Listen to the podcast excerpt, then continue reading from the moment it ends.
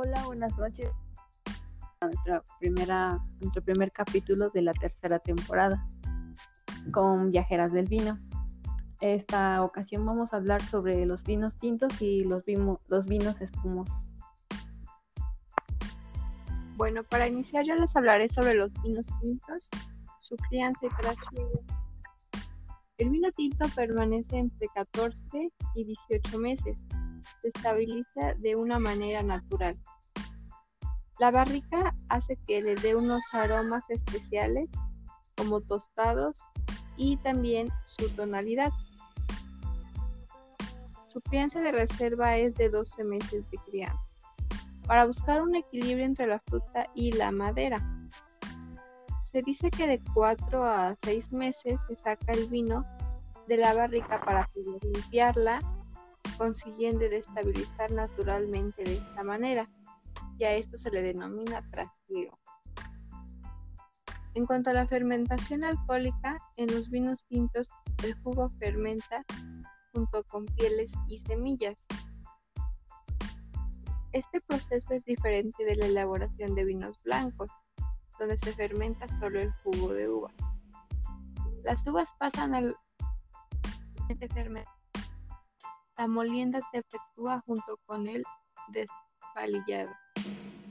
La temperatura de fermentación de vinos tintos es de 25 grados centígrados a 30 grados centígrados. La maceración en frío.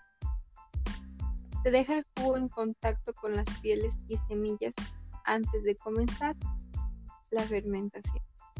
Se lleva a cabo en refrigerado refrigerados entre 4 grados centígrados y 15 grados.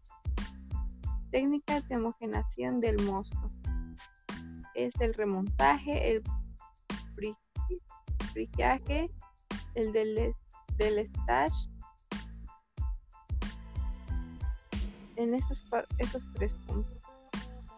El anhídrido sulfuroso actúa como antiséptico, antioxidante y conservante. Se agrega en diversas etapas de la elaboración, antes de la fermentación alcohólica, sobre el vino terminado, antes del embotellado.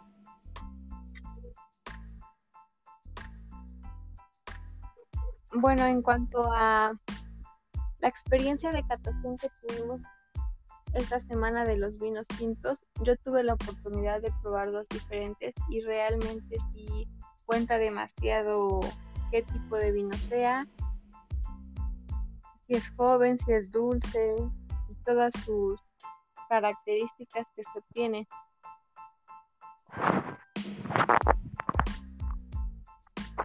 Bueno, em, para yo les voy a hablar sobre un poco sobre los vinos espumosos. Un vino espumoso o un vino espumante es elaborado bajo el método de champagne que es la apelación del origen controlada con, con la champán.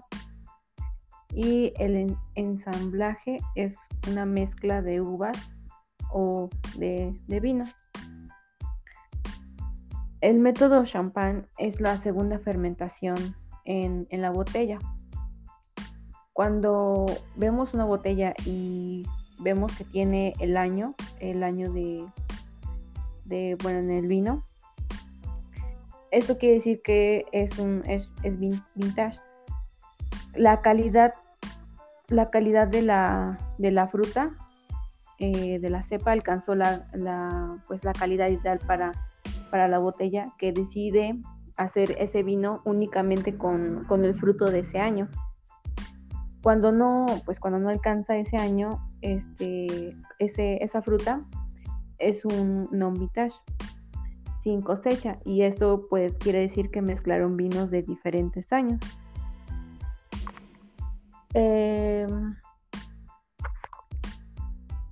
la, la champañeta rosada es por el corte de mezcla de los vinos tintos con el vino blanco y la breve maceración es un ligero contacto con los pieles o con el jugo de, de la uva. El, el blanc de, de Noah es un, es un blanco de uvas tintas con, con, y el blanc de blanc, que es un blanco con uvas blancas. Un blanco con, ajá, con uvas blancas. ¿Cómo, pues, ¿Cómo se elabora el, el champán? Es un vino espumoso natural que es la elaboración de, del cava. El cava es un vino espumoso que obtiene por, por segunda fermentación de un vino al que, al que va añadido voluntariamente azúcares y levaduras. Y la definición de cava es un vino espumoso de, calidad de, nombre de la región donde se produce y se elabora, que em, cuenta con 159 municipios producidos de, cava. Y la, y la elaboración, para la elaboración de cava se emplea el método de champán, cuyo proceso es la elaboración y crianza que se realiza en la misma botella.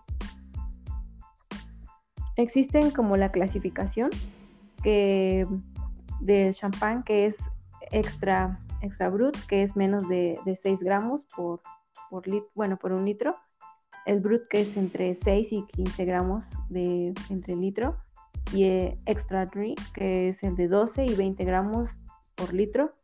El SEC que es entre 17 y los 35 gramos por litro. Y el demisec que es entre los 35 y 50 gramos por litro, el Dux que es más de 50, 50 gramos por litro. Y también este pues como les comentaba todo esto pues existen diferentes vinos que, del cava, que es entre el brut natural, el cava brut, el masen de leo, el cava semiseco y el masen de, leo que pues va. Cada, cada uno cuenta con diferentes eh, aportaciones que, le van dando para que tenga azúcares. Y que el nombre de champán solo se utiliza para los, los espumantes originarios de de la región en la que se señala de, la denominación de origen.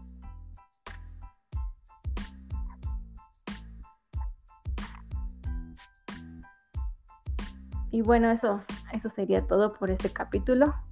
Gracias, por, por escuchar. Nos vemos en el siguiente. Bye.